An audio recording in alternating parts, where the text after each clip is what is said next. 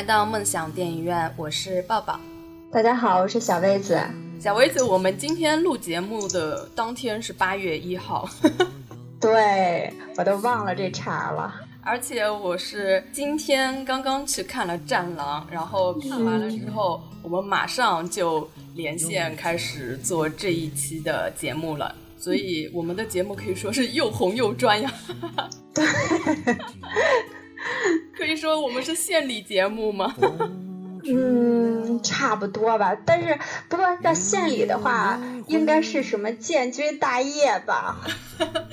但是《战狼》应该也可以算了，他爱国对情怀也是满满的。对，那我们今天大家都知道了，我们要聊的是最近的一个爆款中的爆款了，就是《战狼二》。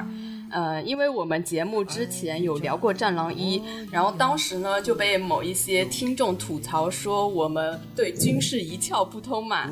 好在我们这一次 请来了小薇子这个对军事特别了解的一个人，所以呢，相信我们这一次的节目质量会有所提升。嗯，希望吧，因为我也不算特别了解，就是有兴趣而已。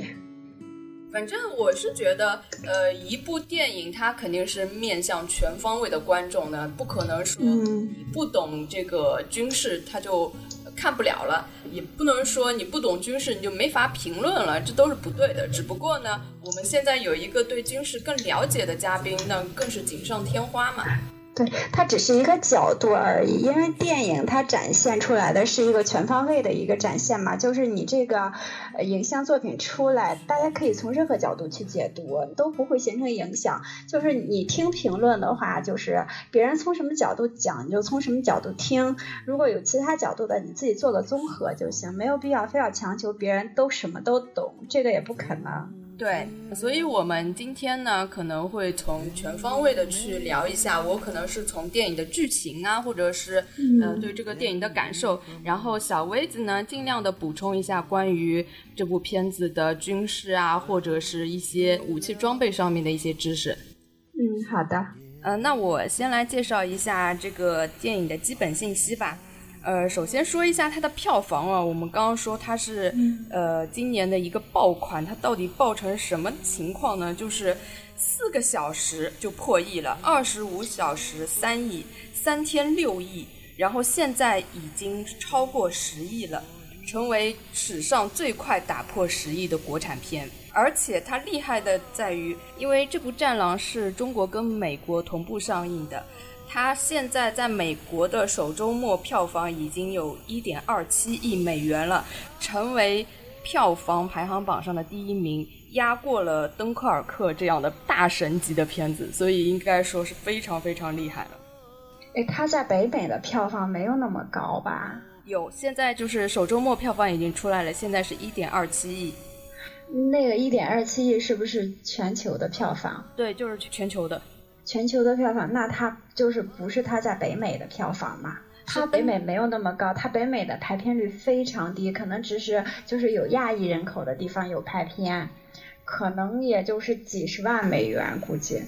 呃，但是这个这个新闻是美国杂志上面登出来的，《战狼二》以一点二七亿美元力压华纳兄弟的二战影片《敦刻尔克》，成为对啊，那。你就是你计算一下，一点二七亿，差不多也就是那个首首周末结束的时候，它不是就是八亿左右嘛？嗯一点二七亿，差不多也就是八亿左右，它可能说的就是全球票房。嗯，但是首周末票房是很厉害的，就是如果能拿到第一的话，就说明很厉害。对，嗯，对，这个倒是真的，但是肯定不是在北美就一点二七亿，肯定对对对，不是不是不是，啊就是这个是全球票房。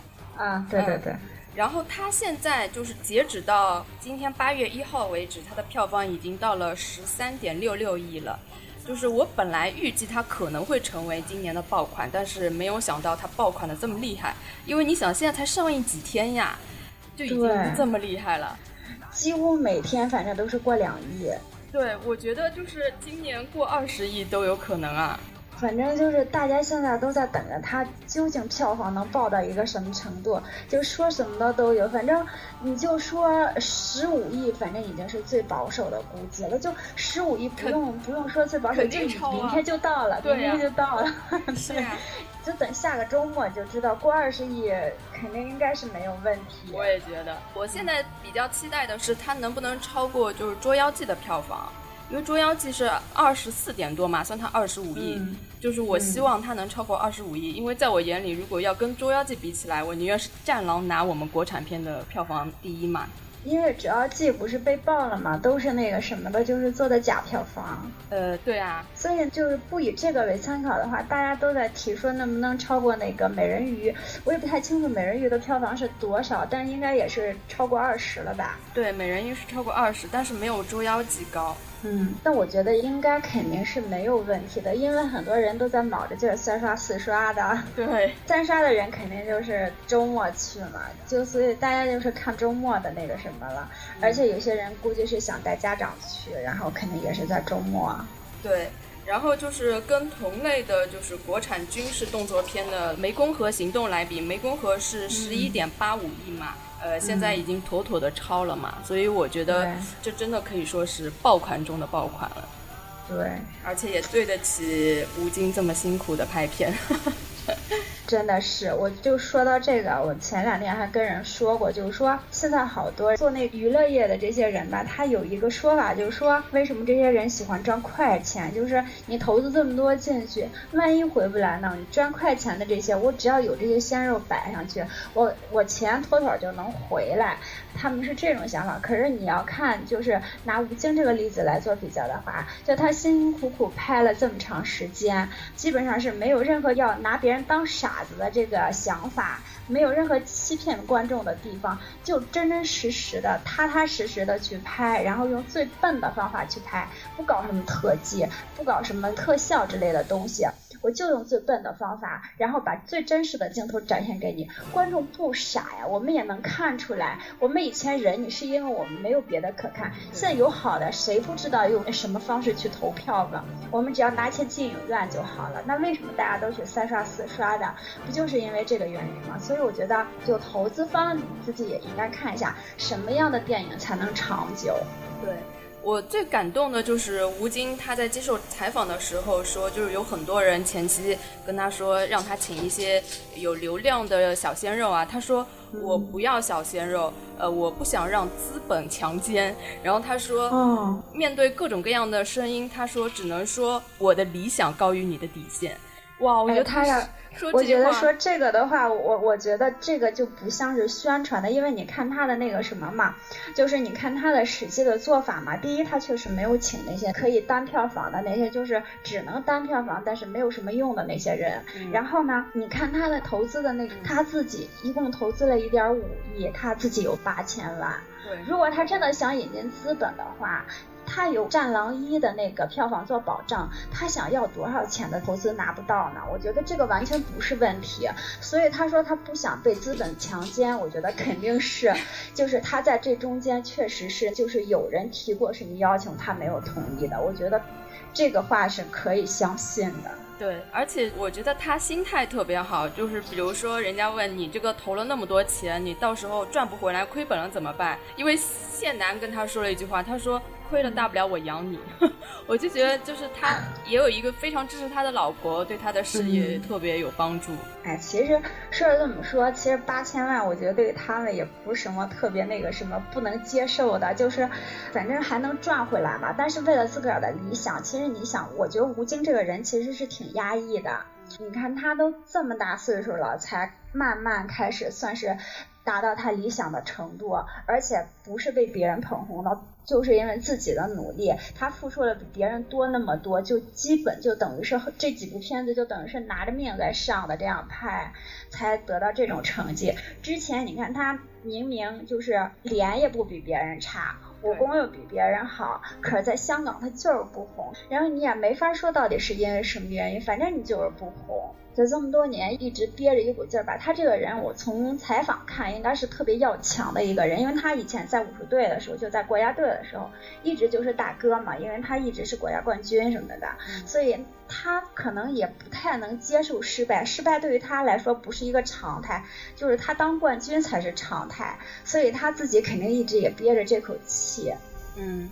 呃，他这个片子呢，据说是投资了一点五亿，但是这一点五亿其实大部分都是实打实的用在了就是这些武器装备上面，还有他所请的一些专业的团队，不像现在很多电影，大概有三分之二的钱都花在了明星身上。然后你看他这次请的明星几乎都用不了他多少钱，因为在这个电影宣传期就爆出来一个消息，说本身的女主角被他临时换掉了，因为开拍的前一天，那个原定的女主角跟他说要加钱。其实我本来就觉得这女主角挺奇怪的，这个本来就是个男人戏，女主角本身就是没不是很重要的。要是我，我也把她给换掉嘛。然后当场就给她换掉了。然后虽然我们剧里面看到有一个小鲜肉就是张翰，其实刚开始看到我以为看错了，因为感觉跟他整个团队很不搭的样子。但是但是后来才知道，原来张翰他。看了剧本说他无条件出演，就是不给我片酬我也演。事实证明他最后就是在片子里给我的感觉是，呃，有点出乎我意料的，还是蛮不错的。然后其他的演员你可以看得出来，他都没有把钱花在明星身上。嗯，然后说张翰这个事儿啊，就是看完片子之后，我们因为大家现在在网上讨论的也特别多，只要说到这个剧的话，都会最后提一嘴张翰，说，哎，张翰竟然意外的很适合这个角色，然后大家就都说，嗯，我黑转路人了，然后好多人都这么说，然后还很多人说。张翰是不是带资进组了呀？我觉得这种评价对于演员来说也算是一种肯定吧。对，不管怎么说，说明他眼光还是很好的。你看他就算零片酬出演，他出演了这么爆款的一个电影，对他来说绝对是提升啊。对。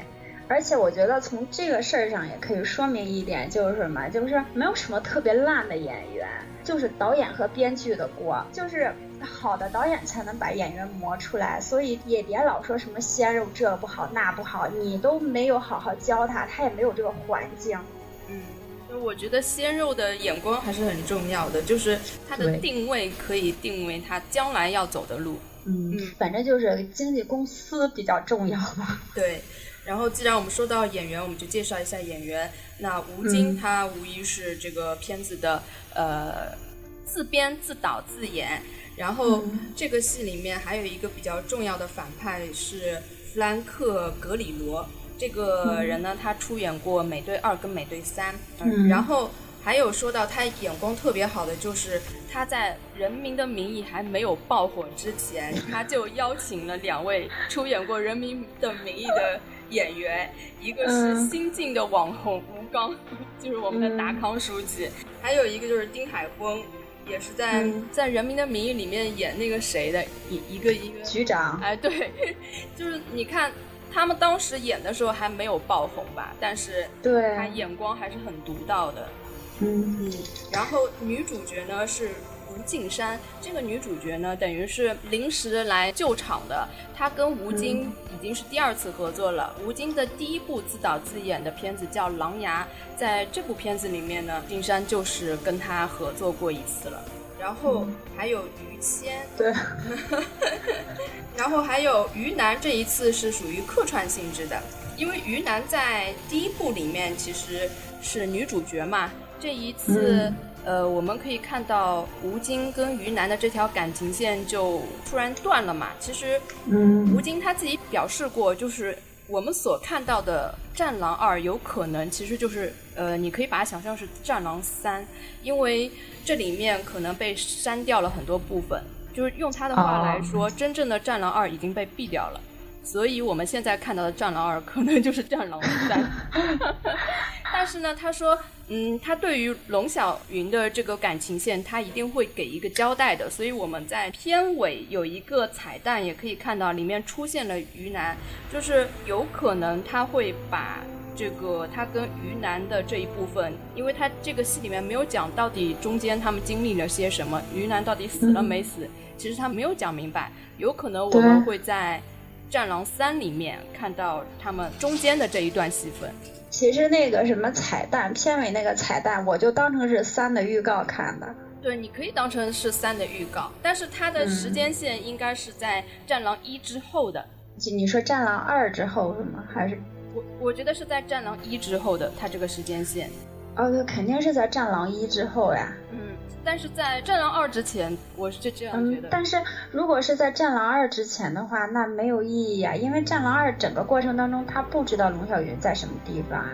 我觉得他这个彩蛋应该是说龙小云还没有死，然后三就是围绕就是营救龙小云展开。嗯，但是我猜测这个时间线其实是在他去非洲之前的时间线。他被抓肯定是在他去非洲之前，他去非洲就是为了找龙小云嘛。对，但是就是我觉得《战狼三》的故事。他会拍在呃去非洲之前，我也不知道，我瞎猜的。就是他肯定是就是龙小云被抓这一段，他肯定是要演的，但是不会是那个什么，因为这一段完全没有吴京的戏嘛。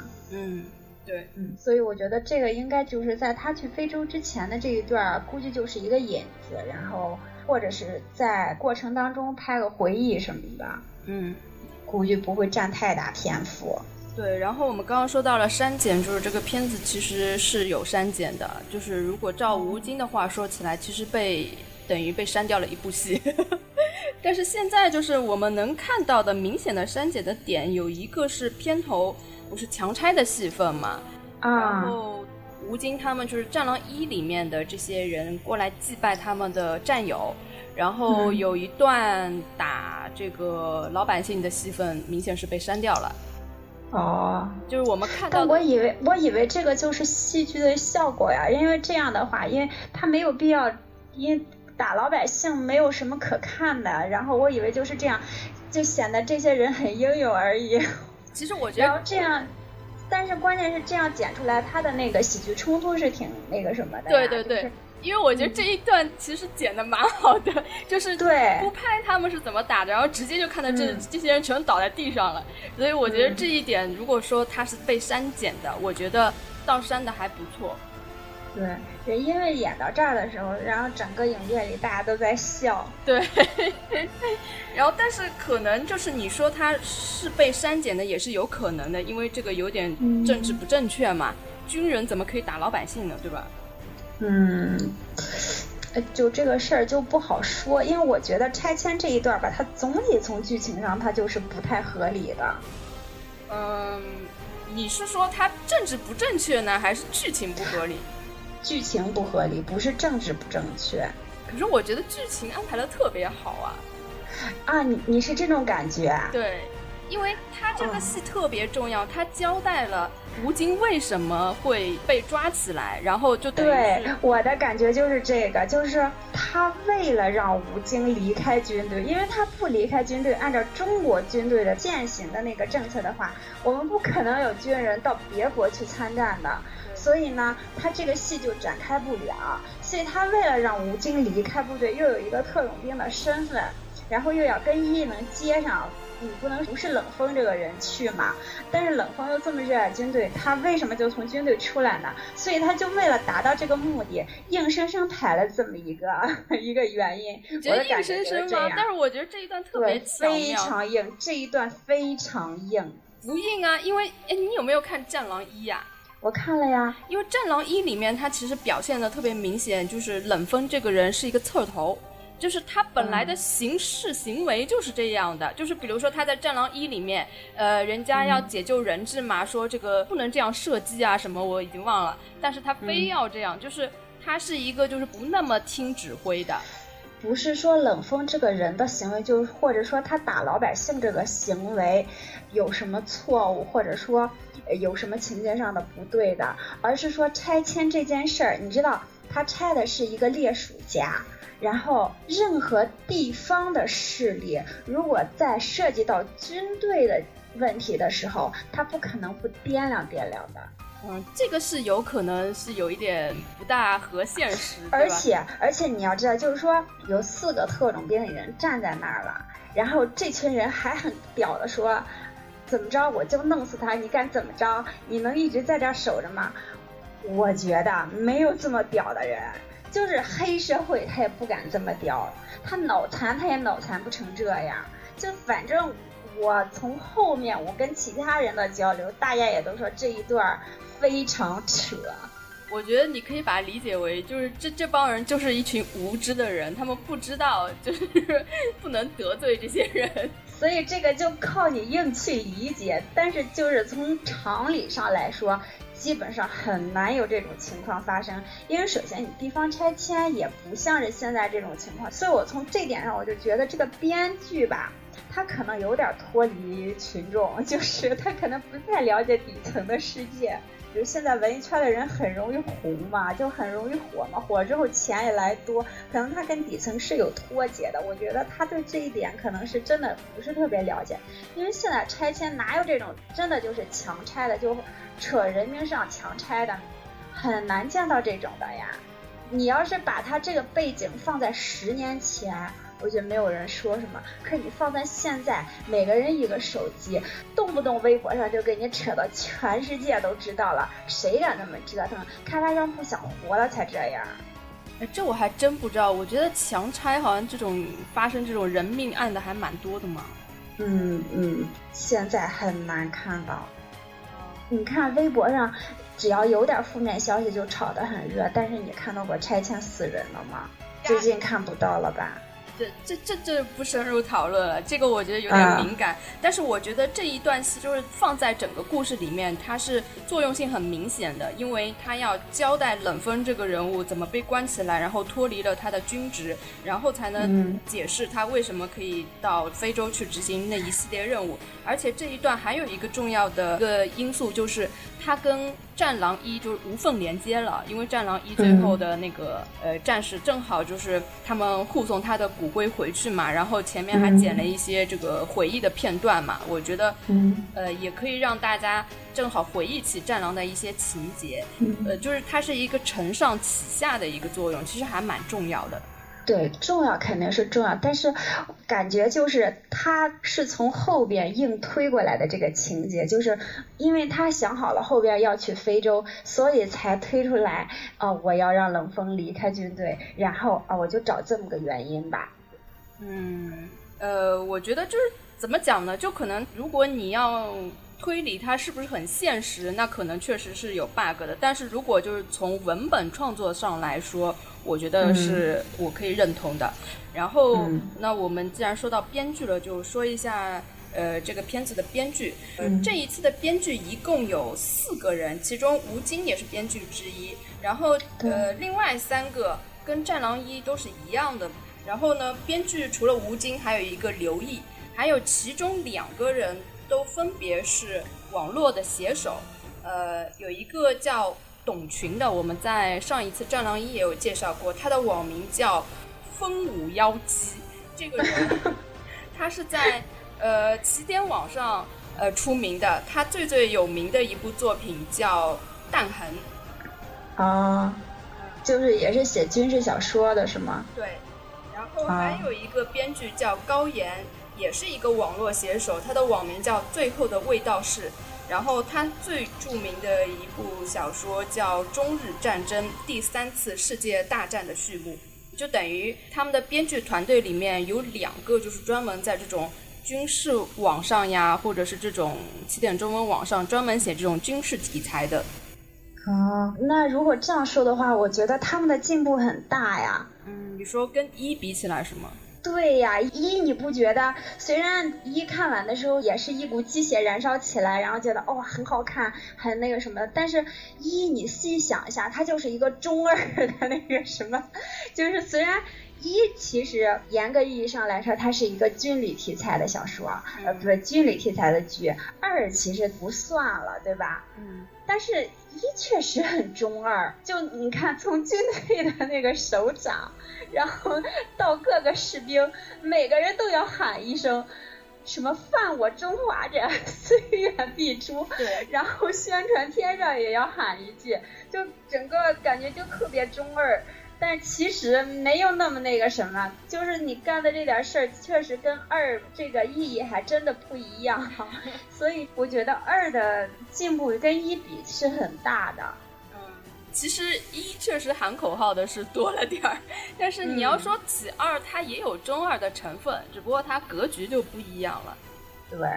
但二的它虽然剧情上感觉起来是非常多的硬伤的，但是它整体来说是一个很成熟的一个片子，就是是一个成年人看的片子，不会像一那么就是既写的那么的中二的那么明显，一看就跟一个就网络文学的痕迹非常重。对，就是我们当时讨论一的时候，就是说它其实。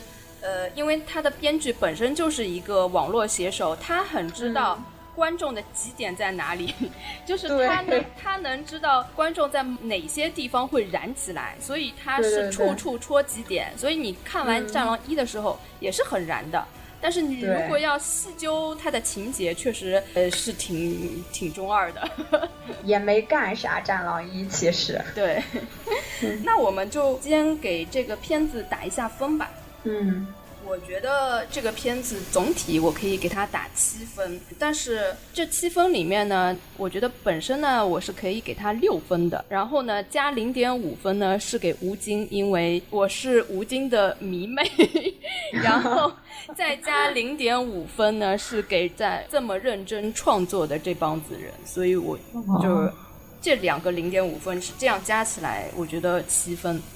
哎，那你这样的话，因为我很少给电影打分嘛，我就不太清楚标准是什么。你可以介绍一个参考嘛？就是你的标准，比如说你能打到八分的电影，你说一个。这真的没什么标准，就是还是蛮个人化的。因为我总体打分都比较低，我的大部分片子不会超过八分，超过八分的是那种很经典、很经典的了那种。啊。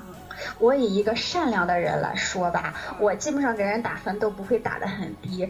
比如说这个片子呢，我刚看完的时候，因为那时候整个血液还在沸腾嘛，就是一一种机械烧到了八十五度的状态，然后我就觉得我打个十分我也可以打的。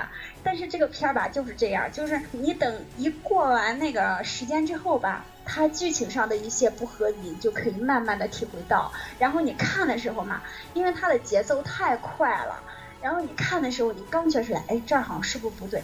他没有给你留出任何思考的时间来，他下一个高潮又来了，所以你就完全忽略了这些。可是等你把这些特别。激情的那些细节给忘掉的时候，这些剧情慢慢浮上来的时候，你又开始想到，哦，这个剧情确实有点不合理。所以我觉得这个很矛盾，你知道吧？我觉得能打成这种效果也是一个奇葩。然后如果让我打的话，你打这么低，我都不知道要怎么打了。不是，因为我一向都低。那以我的标准的话，我至少能打到九分吧。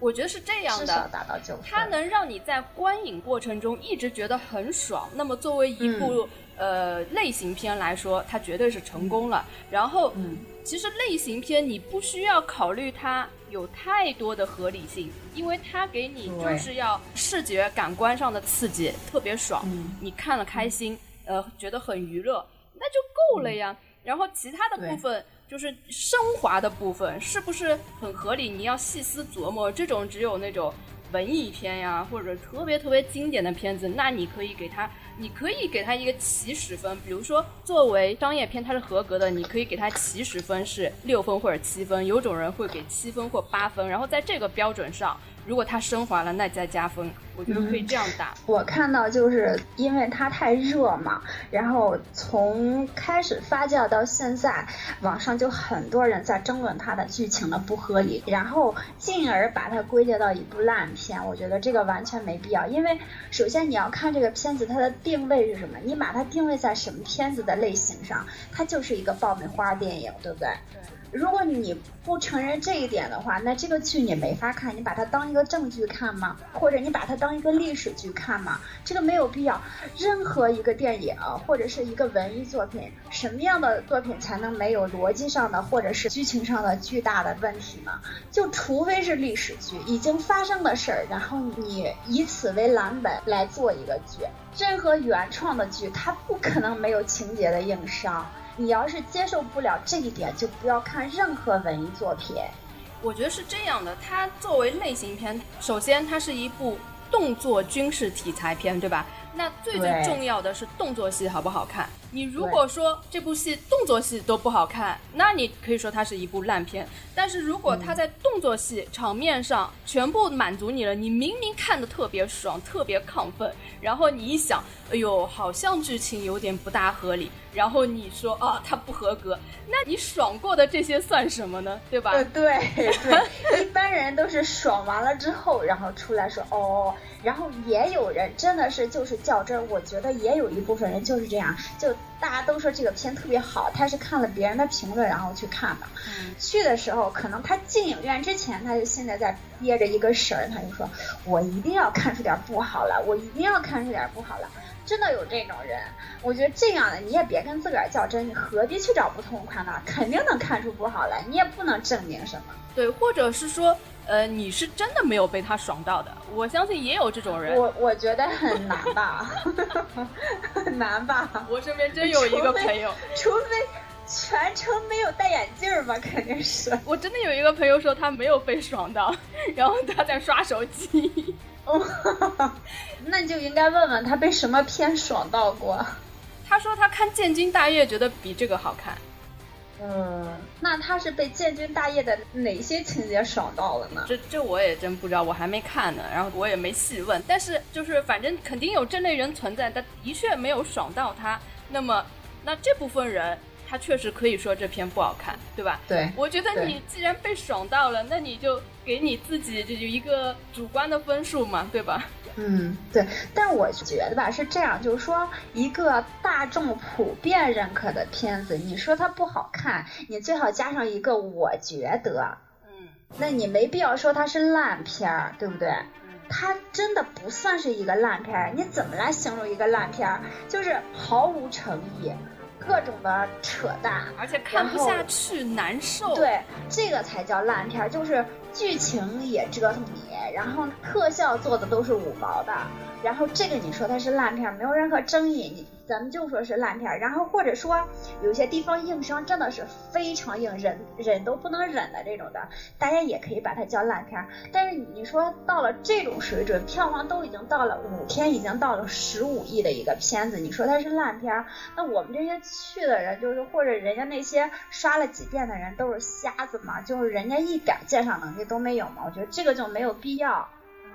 然后还有一个现象呢，就是因为这个片明显它是有带有很强烈的爱国主义嘛，但是有现在网上有很多一部分人就觉得，呃，一旦你表现出你是个小粉红，他就会天 生的认为你是一个被洗脑的、没有思考能力的一个底层的人民，就是大部分人都会有这种想法。对。反正那个我们以前做那个什么的时候，就是也有这种感觉，就是只要一说是跟爱国有关系的，好多人就是进影院之前都要先那个提防一下，说哦，不会是被洗脑的吧？然后就形成这种印象。可是你你去看那些美国的那个洗脑片的时候，你不是从来都是兴高采烈去的吗？没有任何精神负担的去的吗？对呀。大家都是洗脑呀，别的国家洗脑就是可以的，就是就是那个政治正确，然后我们国家洗脑就是邪恶，你说这是哪来的道理？谁规定的？我觉得肯定是世界警察规定的吧。我觉得洗脑是这么说，就看你怎么拍，你不要拍的我觉得很恶心很难受，那你你你洗脑你洗好了，美国的文化输出还少吗？他在对呀，任何一个部片子里，就连动画片里面他都可以输出他的文化呢。嗯，穿裤衩都得穿星条旗的。对呀，你看所有的超级英雄，它的配色都是星条旗的颜色。对对，都是红蓝。然后我以前特别不喜欢蜘蛛侠的原因，就是每次蜘蛛侠一飞出来，背后必定是星条旗在他背后飘扬，真的我特别不爽。但是我小时候我还觉得特别奇怪，我说那个变形金刚那个谁擎天柱，我擎天柱怎么弄这么丑的颜色？红配蓝，然后还是大红配大蓝，丑的不要不要的。我说这什么人设计这么丑的颜色？后来我知道这是他们国旗的颜色，我才明白了。反正人家就是从任何一个角度来，就是让你加深这种印象。但是你说像以前拍的那些毫无诚意的，就是为了那个完成政治任务拍的那些片子，你被他洗脑了，你觉得挺耻辱的。我觉得也说得过去。所以官宣一定要注意这一点，就是你想给别人洗脑的时候，不要搞那种八股式的洗脑，这样适得其反。像这种的，谁会反感呢？没有人反感，我们反而有民族自豪感。对，就是要看你怎么拍，你认认真真的去做这个，我觉得大部分人都还是能够接受你的。对呀，都是中国人嘛，谁那么厌恶自己的国家？呃，那我们接下来就开始讨论一下剧情吧。嗯嗯，呃，这个剧情其实主要讲的是一个撤侨的一个任务。然后呢，撤侨当然是一个国家行为，但是它这个国家行为的出发点其实还有一个私人原因，因为这个冷锋他是要去找出龙小云的死亡的原因嘛，因为他听说这颗打中龙小云的这颗子弹出现在非洲嘛，所以他也很合理的解释了他为什么会跑到非洲去，然后在非洲正好遇到了当地政府叛乱，然后就很合理的。结合了私人原因跟国家的一个原因去执行了这个任务，而且身份又特别的合理，然后又可以让他在合理的情况下开挂，因为他本身就是一个特种部队的人嘛，对吧？本身就是超强人设，所以他可以做这种超强的事情，也是很正常、很能理解的。所以我觉得整个故事大体来说没问题，前因后果他都解释的非常清楚，我觉得我能接受。对他这个就是说你不细究的话，确实是没有什么大问题。但是，就像刚才我们说拆迁那个嘛，然后还有后边他在接这个任务的时候，然后大使馆的那个人不是跟他说，就是啊国家不能出面，然后不能给你任何武器，不能给你任何支援嘛。嗯，这个其实是挺扯的。但是我们就说这个片子吧，有人说它是过于个人英雄主义了，可能就是为了迎合北美的观众吧。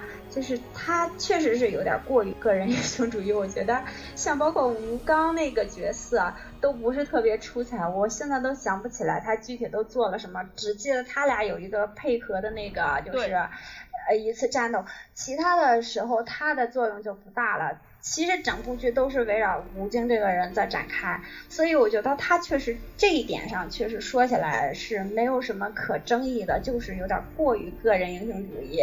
但是这个不叫什么事儿，就是如果你这个片就想这么拍的话也可以。可是他如果是以这个就是说国家不能出面，就是整个撤侨由你来的话，其实这个算是有硬伤的，就是因为这个是绝对不可能的。这个这个方面我真的不懂，因为不知道有有什么规则，你可以讲一下，解释一下。不是有什么规则，就是说，比如说吧，像他说的，就说我们不能由国家出面来派人去。其实这个事儿吧，有很多可以操作的，因为我们，咱们就是把一些底下的事儿明面上说哈，像我们国家的特种兵，很多越境作战的那个战斗舞。他们是都参加过的，但是你不能以军人的身份去，你只要你把你的军装脱下来就行啊。啊，谁会知道你是军人呢？对，而且说那个不能支援武器，我觉得这个就更扯了。你不能支援你的制式武器，你不能支援那个战场上的这些武器吗？比如他用 AK，你买不到 AK 吗？国家支援他点 AK 算什么事儿呢？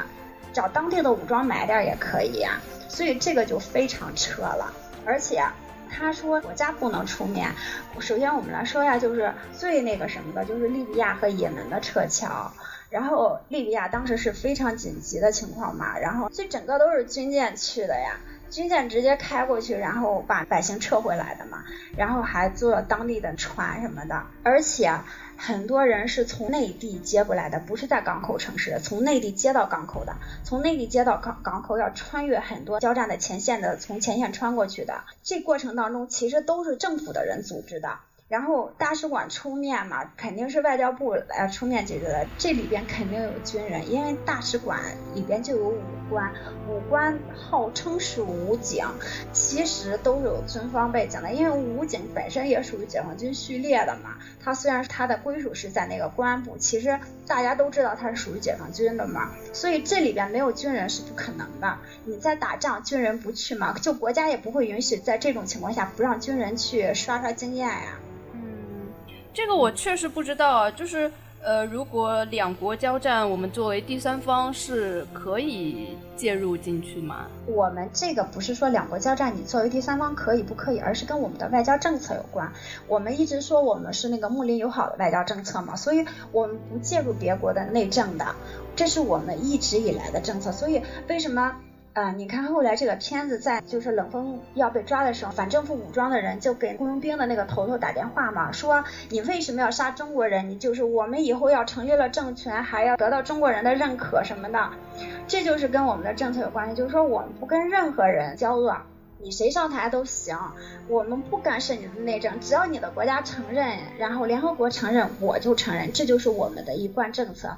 所以呢，我们的政策也保障了为什么最后冷锋举一个国旗就能穿越烽火线呢？就是这样。然后我又不跟你交恶，你没有必要跟我交恶。所以其实中国人出去在非洲，包括是在中亚，然后在西亚，好多战乱的地方，其实为什么好多中国公司都敢去呢？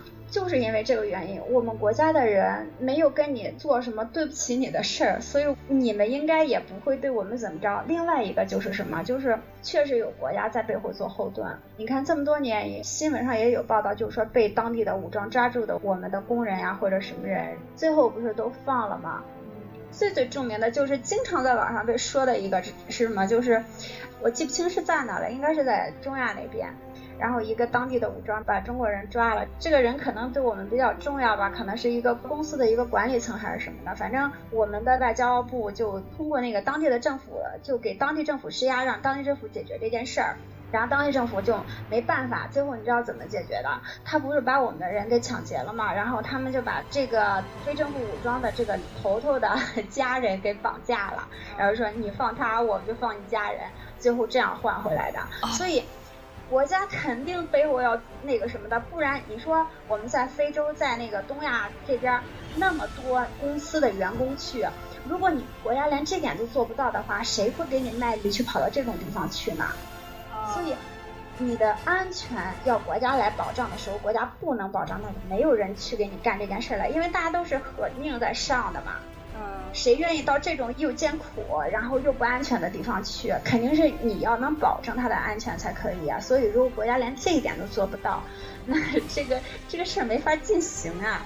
你的很多政策都没法进行了，结果你的外交政策就要搁浅了呀。我明白你的意思，就是说在现实生活中，这个撤侨绝对是国家可以出面的，对吧？对。但是我也能理解他编剧要这样写，因为。其实他这个片子真的就是想要拍出一种个人英雄主义。有对孤胆英雄的那种感觉，对其实我觉得，所以你说要是理解的话，肯定是都能理解的。对 但就是说，咱们从实际说嘛，这个是有点扯的。对，但是你想，如果是国家保驾护航，那他还拍什么？对，那就拍起来就没有意思嘛，那肯定就不是这个背景了。如果国家保驾护航的话，你没必要从军队出来了。对啊，就没得拍了。然后我觉得你带一堆特种兵去就得了嘛。对啊，然后就没什么事儿了。但是我我是觉得，其实个人英雄主义，我觉得反而是个亮点，因为我们国家很少有这样的戏嘛。对，就算是《战狼一》，你发现没有，《战狼一》的侧重点还是打团队的。对，团队，对，对，没有特别突出吴京这个人。但是到了《战狼二》里面，这个冷锋他就是一个孤胆英雄，绝对就是一个。从头到尾都是一个个人英雄的一个表现，我觉得这算是一种突破吧。我觉得是挺好的，因为这种类型片在国内比较少。对，既然已经我们可以接受这个了，然后我们国家是讲集体主义，但是别人在讲个人英雄主义，既然他的思想渗透已经过来了，何必让他渗透？不是我们自己人来拍，对，然后我们还可以按照我们的方向去拍，所以我觉得也挺好的。对，就是。干脆把它当成是一个架空的故事来看好了。对对，所以那些就是说剧情不合理的人呢，就是呃，大家也没有很较真儿的。我觉得就是呃，知道这儿不合理，然后大家说一说，因为每个片子都有不合理嘛。我觉得这样就属于那种比较冷静的，或者是比较合理的一个讨论。然后那种就是说因为这个不合理，所以他就怎么着的那种呢，就完全属于个人情绪了。然后就是你刚刚说到了国家是我们的一个很坚强的后盾嘛，我在看这个片子里面有好几个点，就是一直让我有这种感觉。呃，第一个点就是在这个他们不是。冲突刚刚爆发的时候嘛，冷锋不是带着一个他的干儿子，然后一个华人奸商，然后他们说撤到这个中国大使馆嘛，因为我们是中国人。然后这个时候红巾军吧都已经打到中国大使馆门口了，然后中国大使馆的人出来之后，让他们安全的进去了。这个时候就觉得哇。背后既是祖国，就是有一种很安全的感觉。因为看到这里，我突然就想到，就是兔子里面不是有一集，它是讲背后既是祖国，我们无路可退。但是放到如今，我们就可以改一改了，就是背后既是祖国，呃，我们有坚强的后盾。就是让让我突然觉得哇，我们现在祖国强大了，就感觉很有安全感，就自己是个中国人，不再会觉得没有安全感了。然后还有一个点就是，到了快最后的时候，中国海军就是放炮嘛，我也不知道放的是什么。导弹。啊，导弹，然后就是成为我们最坚强的后盾嘛，就展现了一下我们的国力，就感觉，然后就哇，好放心的样子。然后还有就是你刚刚说的，吴京拿了一面五星红旗，对，然后穿越他们的两边的那个交锋线，然后最后又让我有这种感觉的就是护照，虽然这这个点稍微有一点点狗血吧，但是。我看到这个护照出来的时候是蛮感动的，对我也是。我觉得这个护照拍的吧，就是我一个朋友先看的这个片子，他在我头一天看的，我星期六看，他星期五看的。他看完之后之后，他也是，就他特别容易鸡血的一个人，然后就在那个群里嗷嗷叫。我说怎么样，能看吗？他说。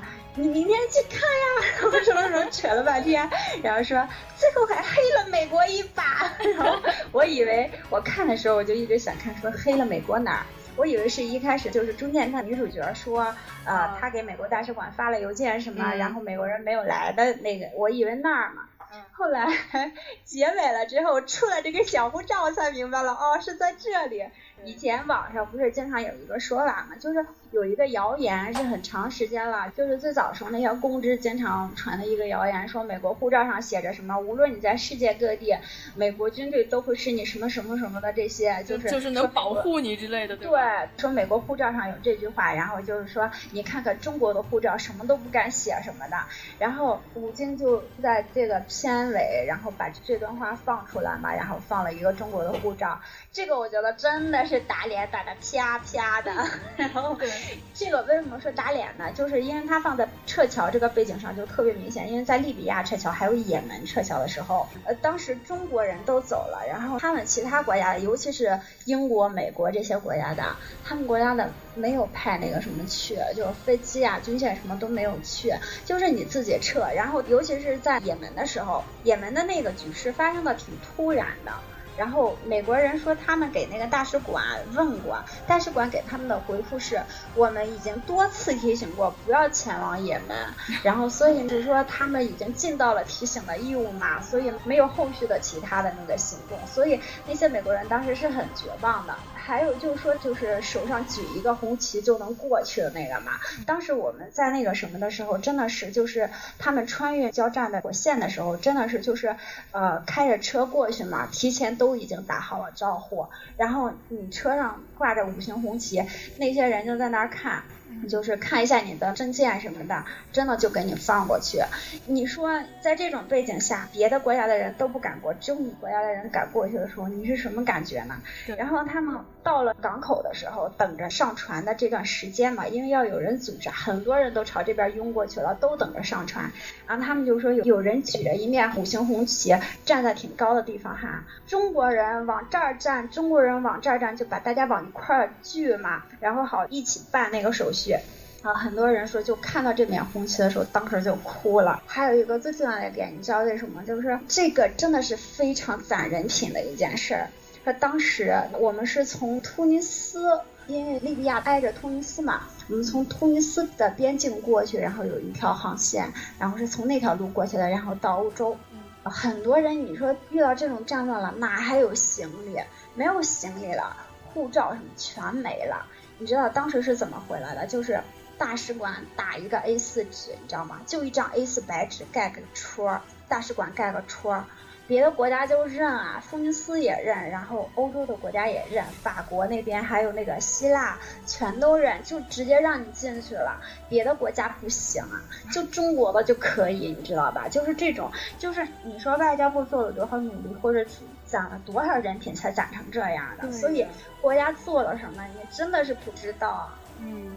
我记得好像还有一次是地震，哪里地震也是我们对尼泊尔地震。对尼泊尔地震的时候，真的那时候就是你想呀，尼泊尔就那么一个机场，嗯，那个首都地震了，然后机场那时候干什么？不都是运那个物资吗？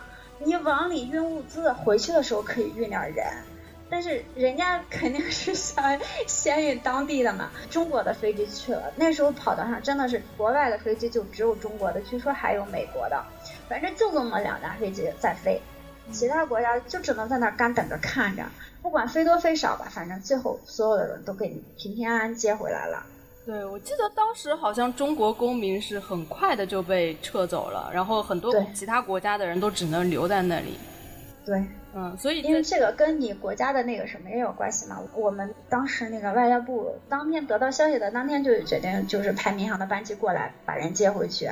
呃，首先我们民航也是国有企业，这国企就有这点好处，国家下了命令他就执行，所以这个就看到一个受主义国家的优越性了。嗯。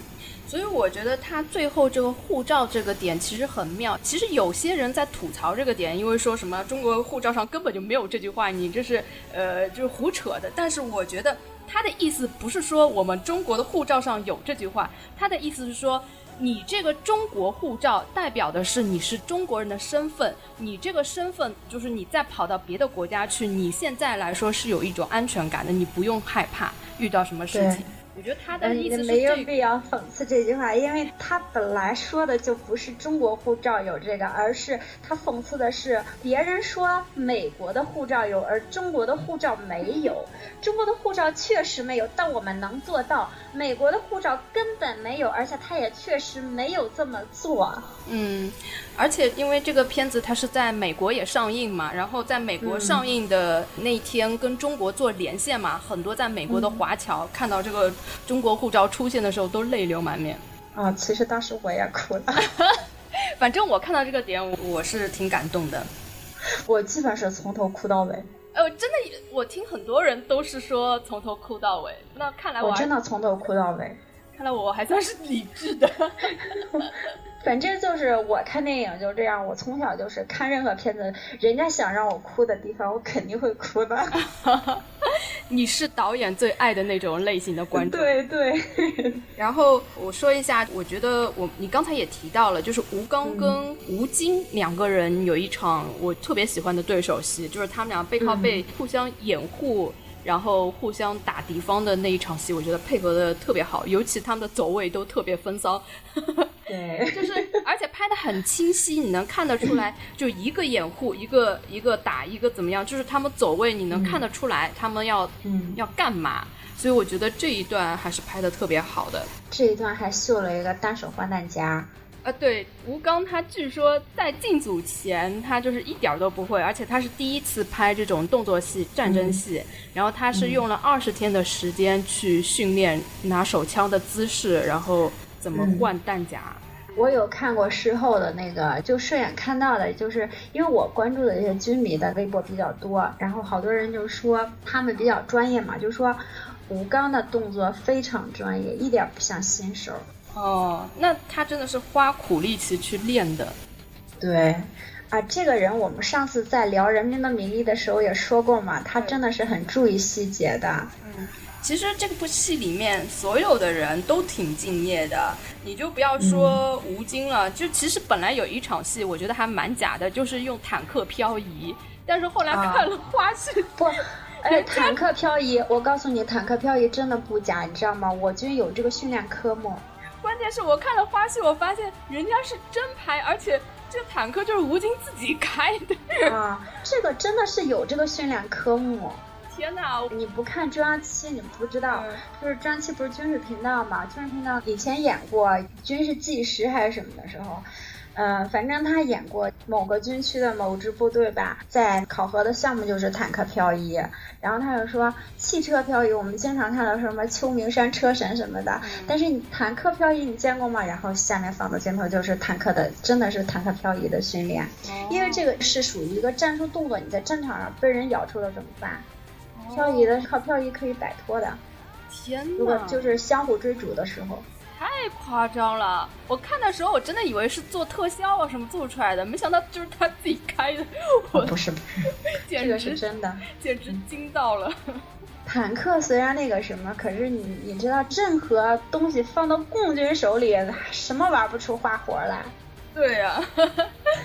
然后还有一个点还蛮有意思的，就是呃，吴刚嘛，他就。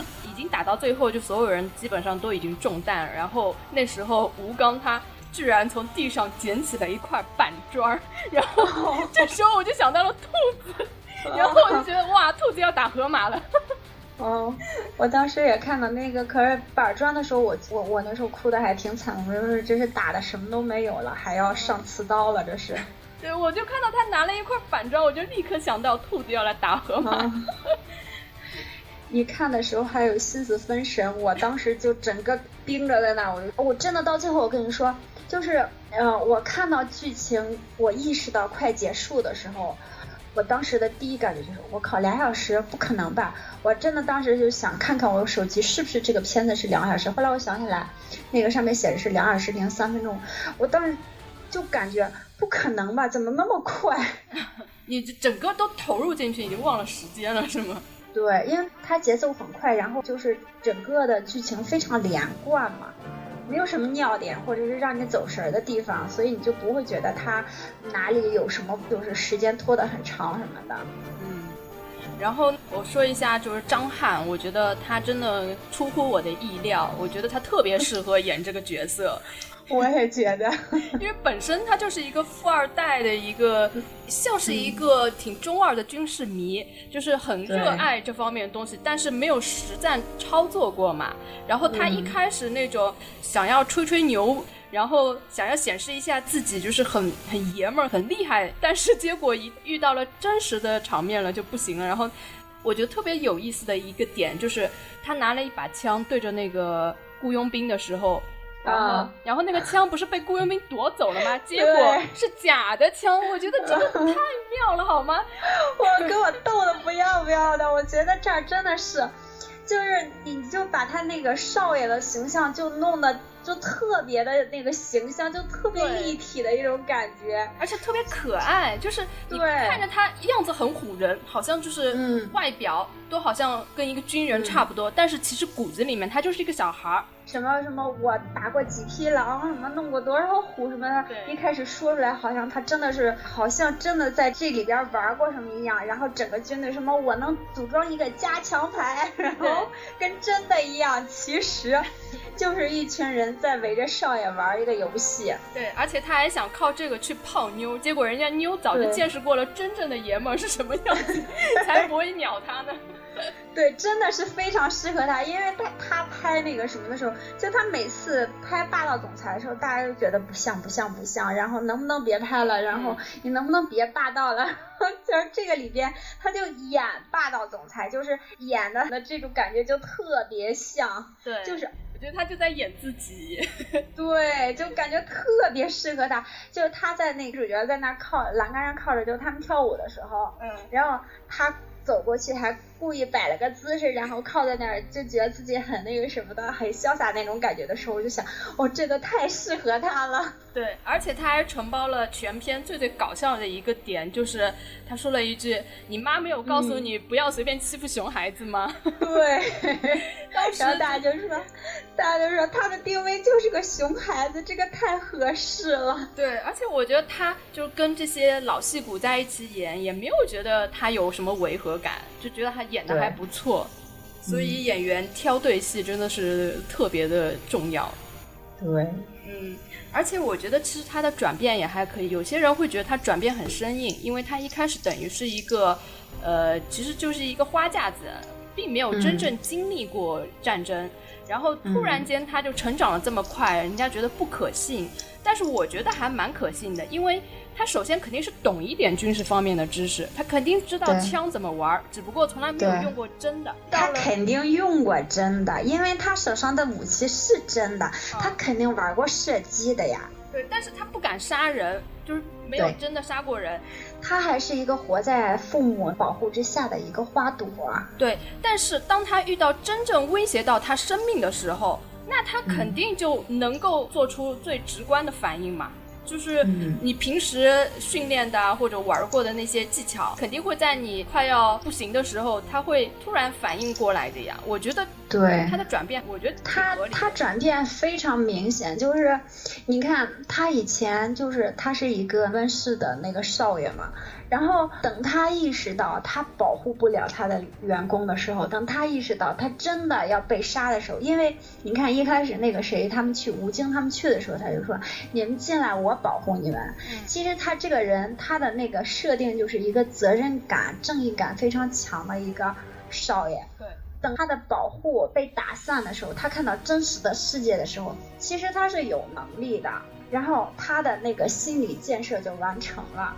所以我觉得这个转变非常非常的合理，因为已经有人当着他的面杀人了，他已经体会到了那种无力感。当他手上拿上枪的时候，等他能可以射出这发子弹的时候，他的能量就可以发挥出来。对，就是当你真实的见到了死亡，跟你一直听说死亡是完全不一样的。就给你的对整个，它可以冲击你的人生观，所以它可以让你迅速成长。我觉得这是我能理解的。对，而且他说那个什么，这只老虎是我在哪打的，这只狼是我在哪打的。他可能确实真的打过猎，可能这些不是他吹牛，但是打猎跟杀人是两码事儿。等他见到过真的杀人，面对过真正的死亡，他真的要扛起这个责任了的时候，要知道他管理这个厂，这后边是好几百人，都是他的员工，他要把人家活着带出去，这个责任扛到他肩上的时候，他也是一个三十多岁的男人呀，他有这个梦想，而且他是一个负责任的人，所以他又有一个英雄梦的时候，我觉得这个转变非常合理的是，嗯，没有那么突兀。然后我还想说的一个就是这个戏里面的感情线，我觉得是安排的不错的。因为感情线本身在《战狼一》的时候，我觉得是稍微有一点点的尴尬，但是在《战狼二》里面，就是它一直是穿插着的嘛。我觉得有好几个镜头，在我觉得是亮点。嗯，特别是他跟龙小云的这根感情线，基本上贯穿始终，因为它的起因就是因为要寻找。龙小云死因嘛，然后到了结尾，他终于找到了那颗子弹的主人，等于完成了一个复仇的故事。这是一个完整的闭合，我觉得非常好。而且他这个感情线穿插在他每一次的人生很重要的阶段，呃，一个就是在他刚开始跟那个非洲人拼酒的时候，啊，这个时候就出现了很多他回忆的片段，里面就有这个龙小云。灌他酒，逼他说出真话嘛，就有有《战狼一》的这一段情节，然后他穿插到这里面，会觉得哇，特别的合理。你知道了，因为这个时候还没有完全解释他们之间发生了什么，但是只要这几个镜头剪进去，你立刻就能明白他们之间发生了什么，然后他为什么会到这里来，然后他身上这个很重要的道具就是这颗子弹，从他去非洲作为一个引线，一直到他复仇，最后他用这颗子弹。就是打了龙小云的子弹，再还回这个子弹的主人，就是用这颗子弹报了仇嘛。他不是说了一句“血债血偿”嘛？哇，我觉得特别爽。而且他还为彩蛋留了一个梗嘛，就是龙小云里面他不是有一个视频的画面嘛，就为这个画面也留了梗。所以我觉得这条感情线特别好。呃，中间还有一个闪回，就是在他中了那个什么拉曼拉病毒的时候，他不是在那个山洞里面嘛，又回忆起来，就是龙小云他去执行任务之前逼婚他，让他签了一份，就是他两年之后你帮我签这份文件，就是一份那个什么结婚申请书嘛。然后他不是说了一句，不是我没有回来，是你没有回来嘛。然后这个时候呢，有一首主题曲是吴京自己唱的，啊，然后这个主题曲的名字叫《风去云不回》。思念。我恨时间又强又偏，它夺去这一生最爱的纪念。风去了，云也没回。我怎么连一个梦想也看不见？我觉得这个歌词好妙哦，因为嗯龙小云嘛，对吧？云云不回嘛，然后原来它叫冷风。对呀、风去云不回，哇，我觉得太赞了，好吗？怎么这么有诗意？作为一个就是武打明星，我一直觉得他演感情戏会很尴尬，结果他居然把这条感情线处理的这么好，这么流畅。但是你有没有觉得这个这个肯定也就是，我觉得这个感情你之所以觉得不尴尬，跟龙小云也有关系，就跟于南这个人也有关系。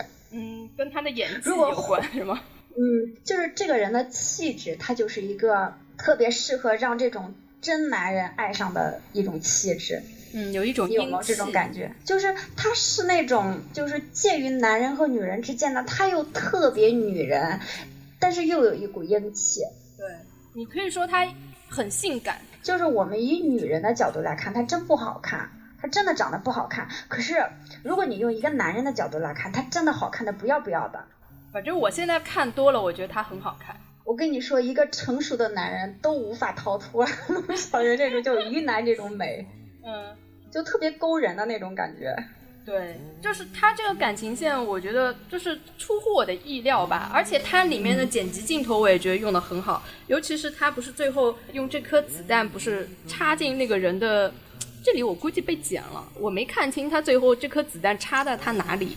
太阳穴，哦，太阳穴，就这个时候切了一个龙小云的画面。哦，我觉得这个剪辑特别好，就我我代我就替他，觉得，我觉得那个就是你刚才说那个，就是他喝酒的那儿。嗯，哎，我觉得那一段特别感动，就是他整个在非洲就是特别那个什么嘛，就活得特别颓废嘛，这个原因就讲得特别清楚。对，首先肯定因为他离开军队了，然后就是龙小云他也找不着，他整个人都活得特别颓废，所以感觉那种你以前看像什么那个什么傅红雪呀、什么的这些人 在那喝酒的时候也是这种感觉，就是一个英雄他就是无用武之地那种感觉，就我无能为力那种感觉，就是我有力气我都没地儿使那种感觉，就那种无奈表现的淋漓尽致。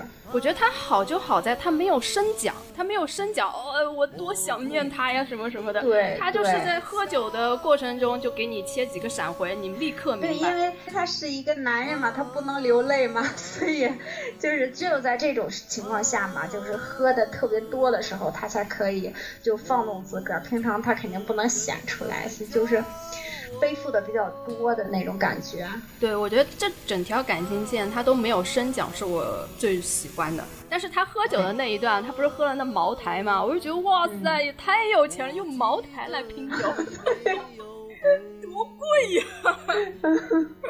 这个片子真的是不知道茅台给了他多少钱，我我就觉得就俩感觉，一是不知道茅台给了他多少钱，二是不知道北京汽车给了他多少钱。哦、据说他就是整个片子全部都是国产车嘛。嗯，那辆北京吉普，我的天！我要是那个什么，就我我赞助他五千万，我都同意呀、哎，我真的我可能是一个对车不感兴趣的人，我都没注意什么牌子什么的，那不是前头就写着个北京嘛，我没有注意。然后那个车，然后先撞成那样，后来又翻过去，后来又怎么着，整个玻璃全碎了，哪哪都没有了，我的天！都开了天窗，然后后来照样开，我以为已经抛弃那辆车了，最后照样开，什么事儿没有，跟冷风真是绝配，就是打不死。不知道是不是植入，但是我觉得这个茅台酒 应该是是植入呀，要不然怎么会用这么贵的酒？对呀。然后这个感情线其实还有一部分就是不是新的那个女主嘛，她喜欢冷风嘛。呃，有一段我觉得我稍微有一点点动容，就是他不是把女主角抱上了飞机，然后立刻这个飞机就被击落了嘛。当时我就在想，如果这个女主也死的话，那对冷风来说就等于他亲手送了两个女人上黄泉路啊。我就觉得这就太虐了，还好那个新的女主没死。那我觉得，但是她可以作为一种呼应吧，就是在她心里已经死了一个最喜欢的人了，不能让这个女的也死了。那我觉得稍微有一点点呼应。我觉得这条感情线处理的比较好的点在哪呢？就是那个他亲她的时候。他不是说了一句，嗯，反正大意就是我知道你喜欢他，但是呃，我喜欢你，所以我亲你一下，这种感觉就等于也是给他做一个告别嘛。反正我喜欢你，我要说出来这种感觉嘛。我觉得这个处理的挺好，就是说这个感情它很干净，因为我们俩共同经历生死，我喜欢你，这个是很正常的一个感情的一个那个升华嘛。但是我也不因此就说要得到什么，但是我我想告诉你，就是因为我们俩之间的感情很干净、很纯粹、很美好。的，所以我觉得这个处理的很好，它不是像那种种马文那种的，对，就是这个女的也喜欢我，那个女的也喜欢我，就毫无原因就喜欢我，就是喜欢我这种，不是这样的，它有始有终，然后有原因，而且又处理的很干净，我觉得这个做的很好。对，你说处理的很干净，我觉得形容还蛮到位的。嗯，我觉得这个戏里面就是虽然有很多 bug 嘛，但是我觉得有很多地方它其实都做了铺陈了。比如说，嗯，我觉得有一点点 bug 的地方就是，呃，关于他一开始他们一直要去找那个陈博士嘛，对吧？陈教授，然后这个陈教授一上来就死了，然后对，然后那帮雇佣兵呢就立刻转头去追杀那个小女孩。那时候我就觉得很怪，因为他当时那些人应该不知道小女孩是抗体，对吧？是后来，可是他们是后来意识到这件事儿了，因为他们也不是看了那个视频，就是他们的监控视频嘛，对，所以他才意识到这件事儿了。这是这是后来才看的，就是他先追杀他们，然后再看到了视频，才发现。他一开始追杀的目标是冷风吧，后来他看到视频才想抢这个小女孩。但是他没有理由追冷风啊！你想为什么要追他呢？嗯，这个我有点记不太清了。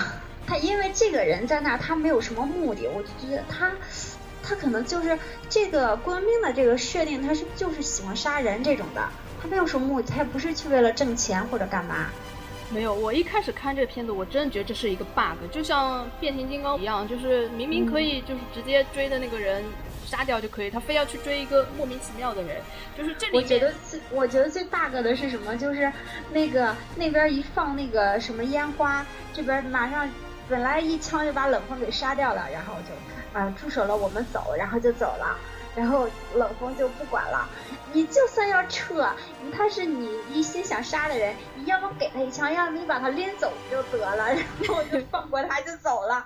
我特别像我小时候听评书的时候，我这一刀要。扎过来了，然后这主角马上就死了，怎么办？急得我不要不要的，已经想不出别的办法来了。哦，第二集人家说，哦这边吹响了那个什么，然后明金收兵了，然后敌军撤了，就这种感觉，就是个扯淡，你知道吧？就这种感觉。然后这这没办法，这只能你只能说他有主角光环，这个真的没办法。对对，敌军脑子当时也不知道怎么抽了，反正就走了。对，然后走之后呢？你这么听他的话，回去你就接着听啊，回去就把那个反政府武装一枪给崩了。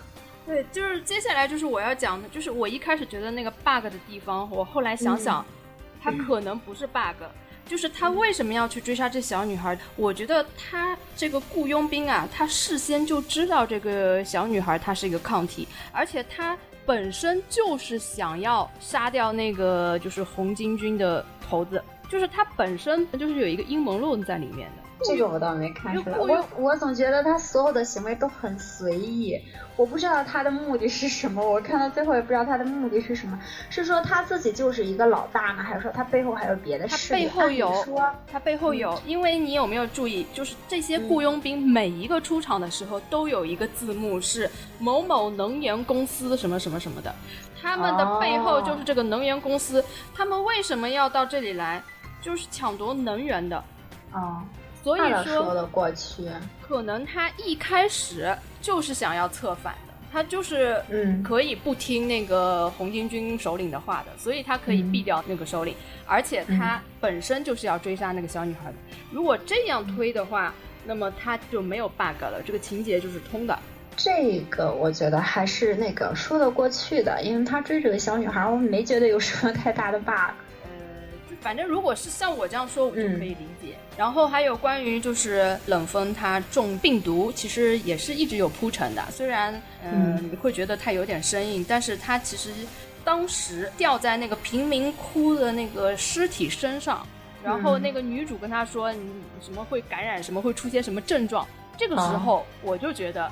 他肯定会中这个病毒，然后结果这个结果这个是定律嘛？凡是说出来的，肯定是要那个什么的，好的不行，坏的行啊。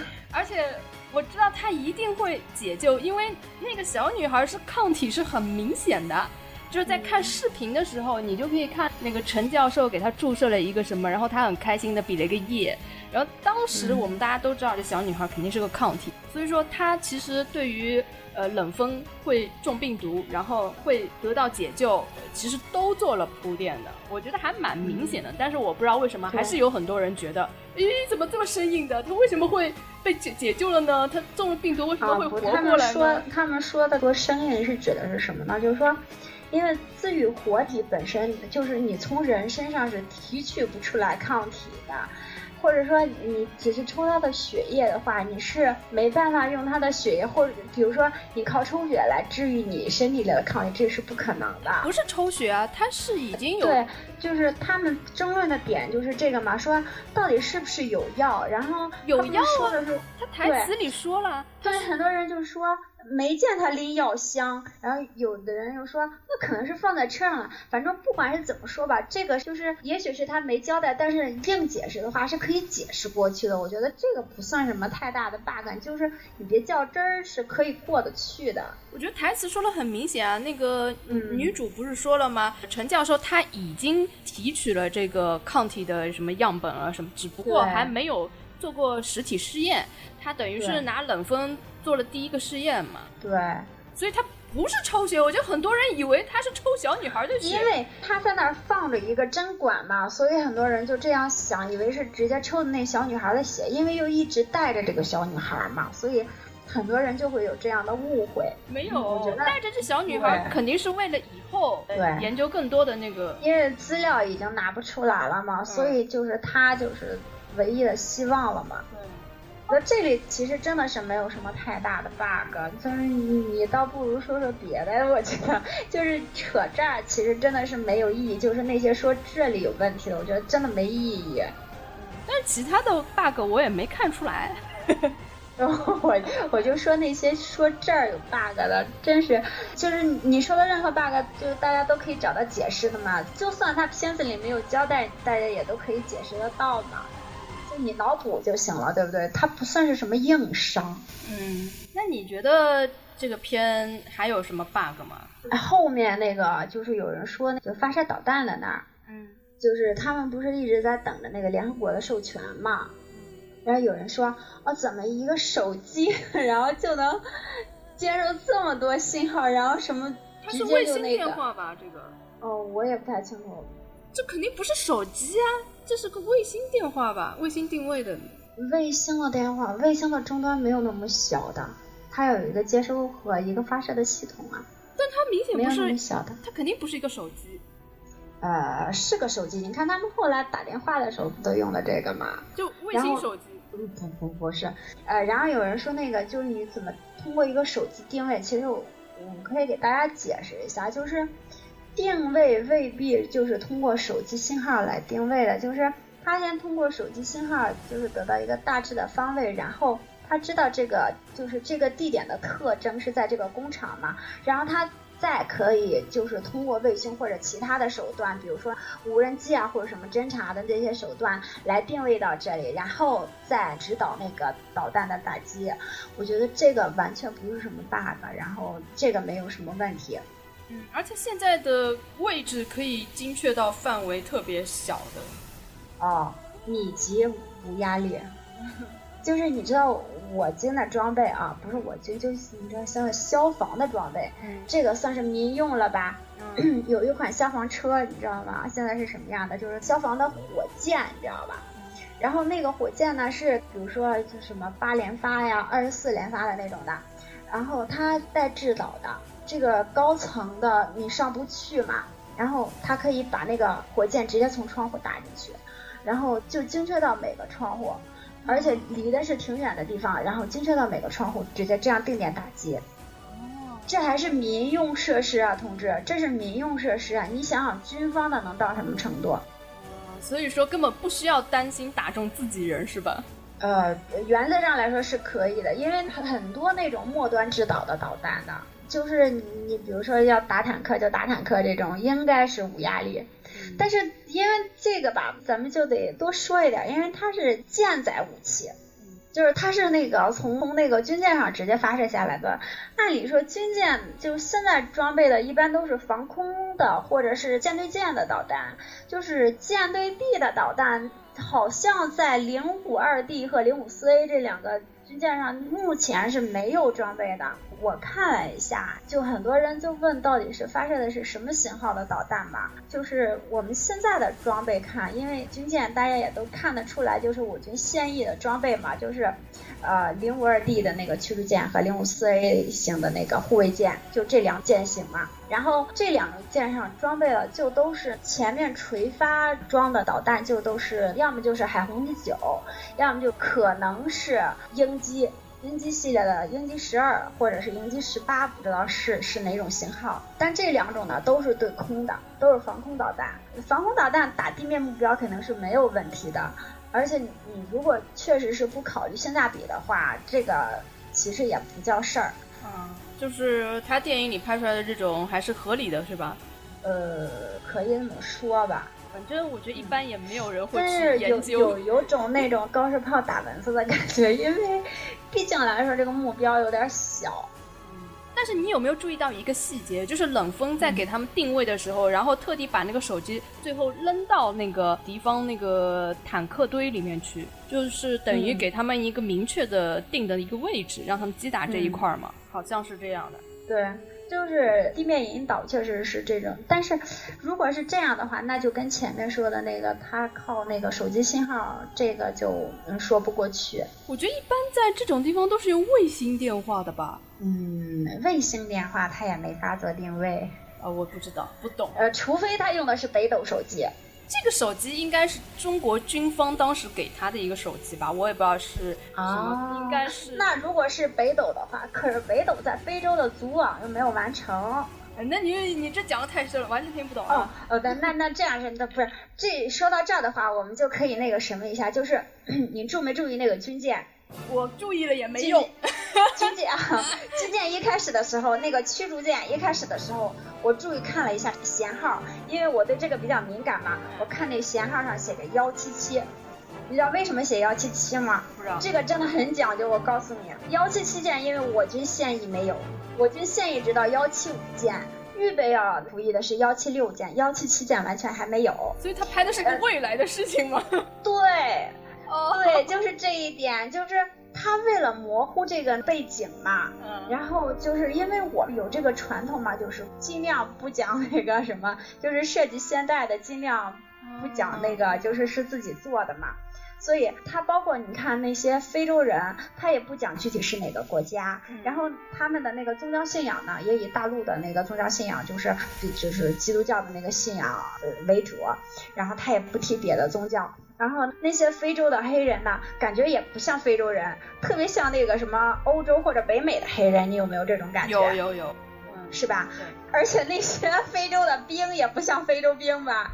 对，跟那个兔子上说的那非洲兵完全不一样吧？战术素养高的不要不要的，对啊，说打谁就打谁。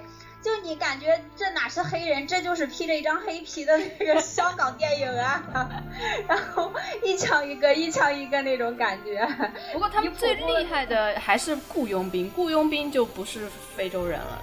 嗯，对，可是那些非洲人的那个什么战术素养也很高呀，而且这个片子你要看那个，整个都是巷战，全都是巷战。就是所有军队最怕就是巷战。你说共产党那么那个什么，或者美军那么厉害，谁也不敢吹大话说我军就巷战特别牛，没有人敢说立，就是全世界任何一支军队没有人敢说这句话，就是所有军队特别出打巷战。你说我不怕打登陆战，那个说我不怕打游击战，那个说我不怕打那个什么山地战，你说什么的都有，没有人敢说我不怕打巷战，所有人都怕。所以我看这电影的时候，我就觉得这些非洲人怎么变得这么厉害了？对，因为打巷战吧，干扰目标太多了，而且他随便一个那个什么，他就躲进去了，就是没法打这种仗，就所以就是这种冲突才会特别明显，特别激烈，这样才好看嘛。对，好看。然后你刚才说了这一点呢，我觉得可以解释所有的就是大家争议的一些不合理的 bug 了，因为它本来就要模糊。背景对模糊时间，那你还跟他较什么真我跟你说，我告诉你，如果他不模糊，这个片子根本就过不了审，好吗？对呀，那你还我们的外交政策就是这样的，不允许你具体到某一个那个什么，不允许针对别国的，我们谁都不针对。那就所有的都好解释了嘛？那就不要较真，你就把它当成一部商业的爆米花片来看。啊，它本来定位就是这个嘛，对吧？所以如果从这个角度去看的话，那只要它动作戏足够好看，让你觉得全程无尿点，那绝对值回票价了，对吧？哦，值回票价，谁敢说不值？那就没意思了吧？那也太欺骗自己了吧？你就算再说这个片子怎么烂，它值票价还是值的嘛？你说二三十块钱的票价还值不了，那就有点那个什么了。而且这个戏不是刚一开始的时候，吴京就是动作戏一亮相的时候，我心头就是一爽，你知道吗？因为最近看了太多这种小鲜肉的打斗戏了，就觉得，哎，就是终于看到了真正的打斗戏呀！对 对，好久没看到了。真的是，我告诉你，我从哪儿感觉最明显？不是就是后边打的什么的，我觉得这个正常。嗯，我觉得最明显的时候就是一开篇他们追那个海水底的那个海盗的时候，嗯，别人都在啊叫唤，吴京从那个里边跑出来，我还不知道他当时都不知道他是什么背景的时候，他往外跑的那个动作你还记得吗？嗯，我记得。他的手往前伸着，对，一个特别舒展的一个动作，然后哗直接跳下去了。我就他伸手这一下，我跟你说，就是一个特别有武功功底的人才能做出来的动作。这个动作它本身它就有一个美感嘛。然后像这种动作，一般的直男肯定是做不出来的吧？然后跳舞的男的 做就会娘。嗯，但是练舞的男的要做，就吴京这个动作做出来，你就觉得特别舒展，特别好看，就是一个武术动作。嗯，那你说到了这个拍片的一个长镜头，我觉得拍的特别好看，起码看的特别爽。而且这是一个六分钟的一个长镜头，不管你说他技术上怎么怎么样，他起码为了拍这个镜头，实打实的在水里拍的。对。我从一开始看到这儿的时候，就是，就等于开始的两三分钟的戏吧，嗯，我就觉得这个票价值得够够的了。对呀，就是觉得就是不管怎么样，就是满足了我视觉奇观性。嗯，你看好多电影就是水下戏，就看那个演员那头发和衣服都不潮，然后那个衣头发还是朝下垂着，然后就旁边弄几个泡泡，然后就是在水里了。我心说你坑谁呢？这是当别人傻是怎么的？然后再看到这个戏的时候，我我就觉得哦，真的就是一个平常的那些剧，连一个就是男女主角在水下接个吻都要作假的时候，这个是在水下的打斗呀，这么长时间的打斗要做这么多动作，它全都是实拍，对你就可以想他的诚意能到什么程度。我觉得这个足够值回你的票价了。对，就光这几分钟的戏，他就拍了十几天，每天在水里一直泡着。而且之前我就说，他这个钱全部都花在了值得花的地方，像这个水下戏份，他是专门请到了拍《加勒比海盗》的那个摄影团队来拍这个水下戏。然后他这一部戏的动作指导是《美国队长三》的动作指导，所以他真的都把钱花在了真正需要花的地方，而没有花在这种演员的明星的这种上面。对，其实啊，真的好演员他的那个片酬不会特别高，就是那些话剧演员，他片酬不高，他把戏给你搭的足足的，你用不着请那些大牌，你就请这些人的片子足够好的话，绝对没有问题。对呀、哎，对了，我有一个那个什么忘了说了，就是那个武器。坦克，你还记得我们在那个兔子的时候说过什么吗？其实我就想问你这方面的，因为我看不出来。哦，你记得我们那在兔子的时候说过什么？远看炮塔吓死人，就这个五对，那就是他呀！就是这个啊，你没有数一二三四五吗？我告诉你，以后看见坦克你就数一二三四五呀，只要是一二三四五，你就知道是什么了呀。我都不知道从何数起，好吗？就是那个负重轮啊，你就去数呀。啊我在影院，我就一二三四五，我了个去，弄得跟 MPL 似的，原来是个五九呀，把我给逗的，我一边看一边乐。你看整个那个什么装呀，然后什么还还还挂着好几块反应装甲，然后那个炮塔那个什么长得那样，是不是特别民主的感觉？我结果是个五九，就是我，就是我们上次说的那个坦克呀。就是他。哎呦，我它有无数个改进型吗？这个是五九 D，你知道吧？啊然后我军现在还有装备呢。就等于说开的还是我们自己研发的这个坦克，对吧？还是我们的旧坦克啊！而且这些坦克是真的坦克，他这个拍这个片子的时候还炸毁了好多坦克。啊，五九炸了也不心疼，原来是这样啊，好吧？因为他用的坦克嘛，肯定是除了动力装置没有别的东西的。他不可能，因为你像这个东西，一个大铁壳子值多少钱？几十万的事儿，对吧？但我知道他他这个片子里所有的枪都是真枪，嗯，是，所以说动作指导，因为那个好莱坞的动作指导说，就是好莱坞明星从来不用真的，而且就是哦拍打戏的时候怕出事儿。也都会用替身的，但是啊吴京就整个剧组他们都是用的真枪。然后一开始不让他们用，说怕演员有安全问题嘛。结果在他的坚持下，还是整个剧组全部都是用真枪。然后所有的打戏都是自己打的，就是拳拳到肉，那张翰的也是自己打的。也是自己打的。而且他进组啊之前也训练过，就是他们所有人进组前都训。能看出来，他后面的那些动作也挺那个什么的。对，就是嗯你真打，你看起来就跟不是真的打，就是爽点就是不一样嘛。对，然后我在 B 站看到有一个视频，笑死我了，就是说嗯我我其实不想做对比啊，就是他是嗯那个剪辑的人呢，可能也用心比较险恶，他就把啊，建军大业的花絮跟战狼的花絮剪在一起，然后你就会看到他们拍打戏的时候，就是反正我也不说什么了，就是你肯定会笑死的，就是啊，每次一转过来就会觉得哦，那人家都是涂防晒霜的那个什么，然后这边是一群糙老爷们儿，那能一样吗？哦，我不说了，我不想引起就是啊 粉丝的追杀，所以大家自己去看，就是网上有这样一个视频，特别搞笑。我觉得我看着那个什么，我真的，反正我到现在没有想去看《建军大业》，就很多人说好看，我也没有欲望去看，因为我看这些演员，我就觉得已经够够的了。主要是我看了那个花絮，我就呃 算了。我没看过别的，我只看了那个预告片，我觉得反正我没有任何欲望去看。反正咱们也不做对比，没意思。锅盖先顶起来，对对对，不接受反转。哦，对，我想起来一个，就他们说 bug 的那个，就是有人发射了一个 RPG，然后吴京用那个铁丝网给挡的嘛。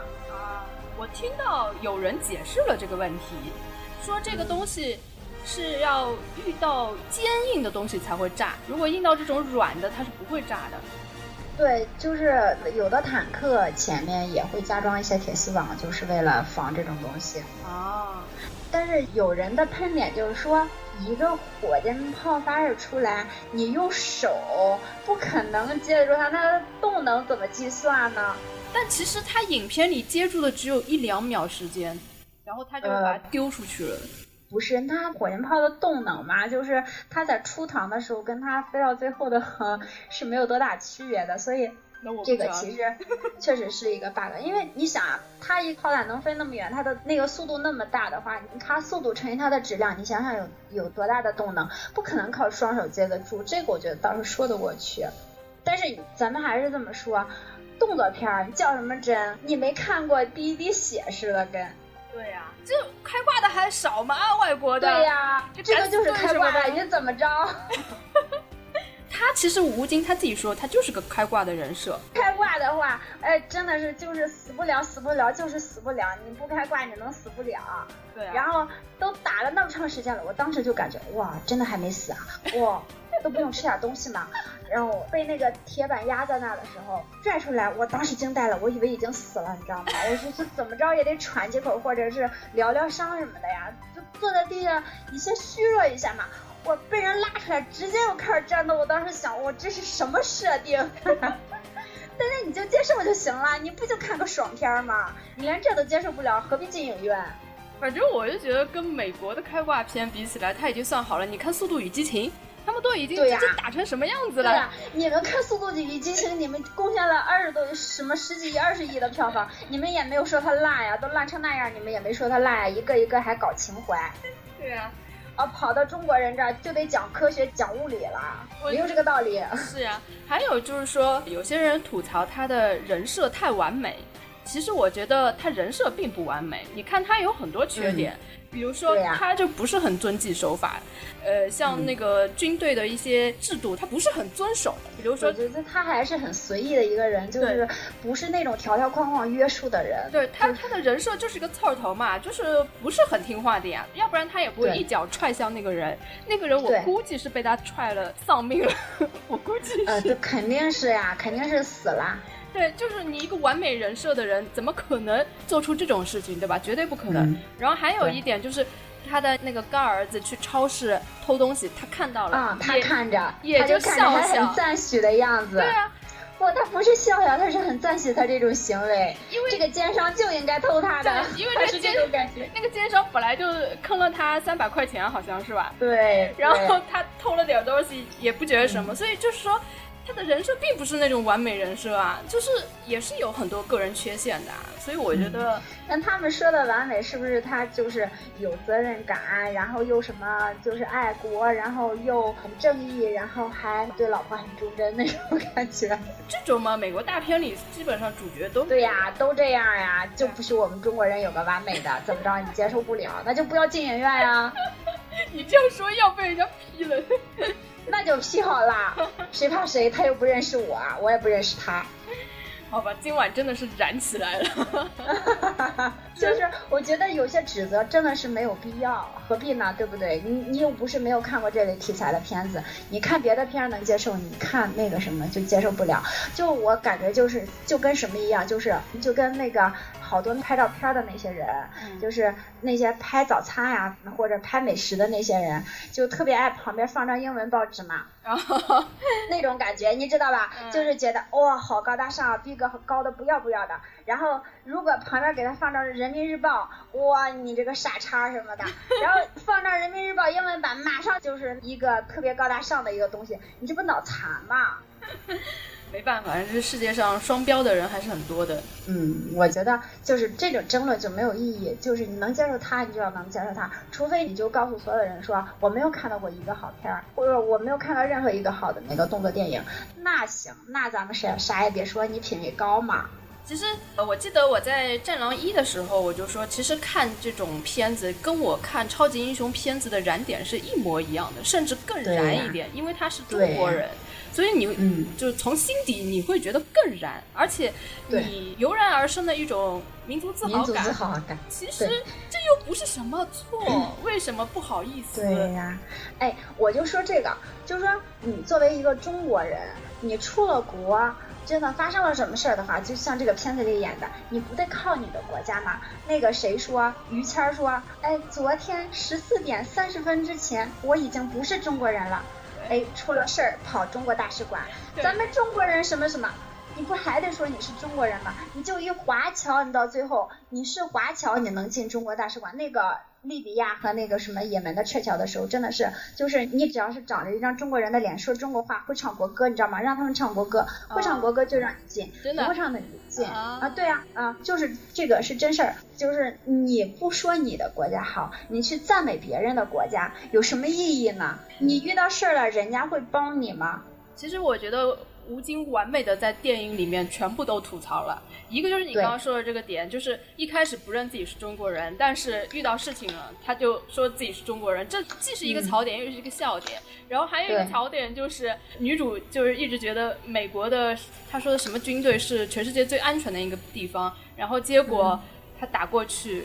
美国大使馆闭馆了，然后特别搞笑。我觉得这又是一个槽点，又是一个搞笑点。但是有些人会诟病，就就觉得你非要踩人家。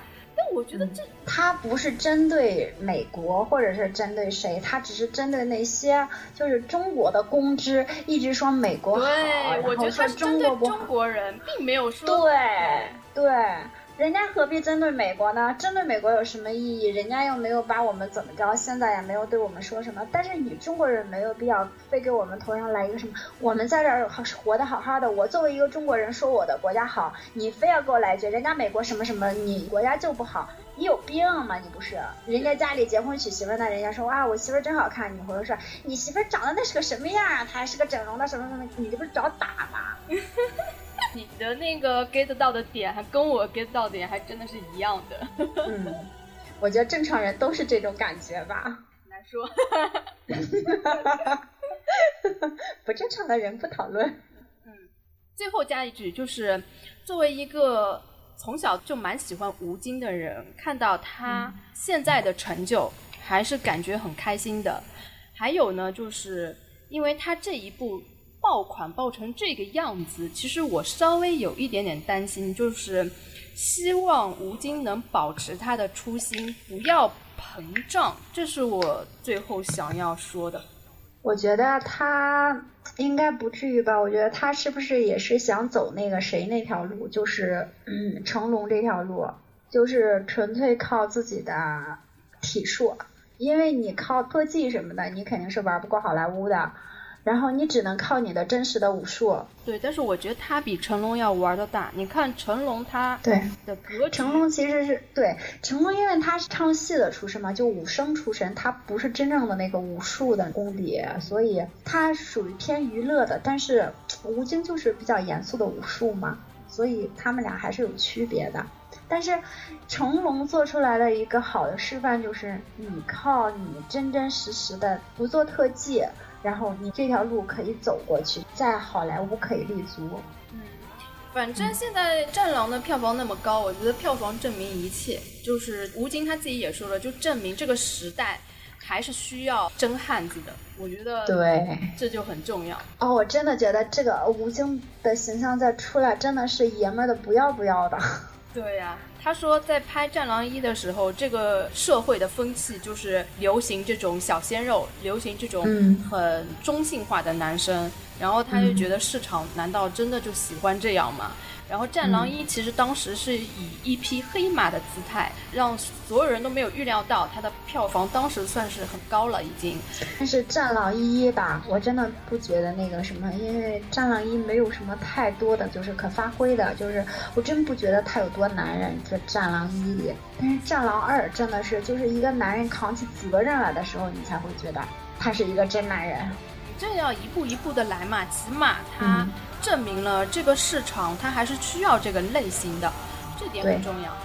就是硬汉这种类型。对，因为硬汉这个类型其实已经在中国的荧幕上消失很久了，基本上就没有过吧？我觉得。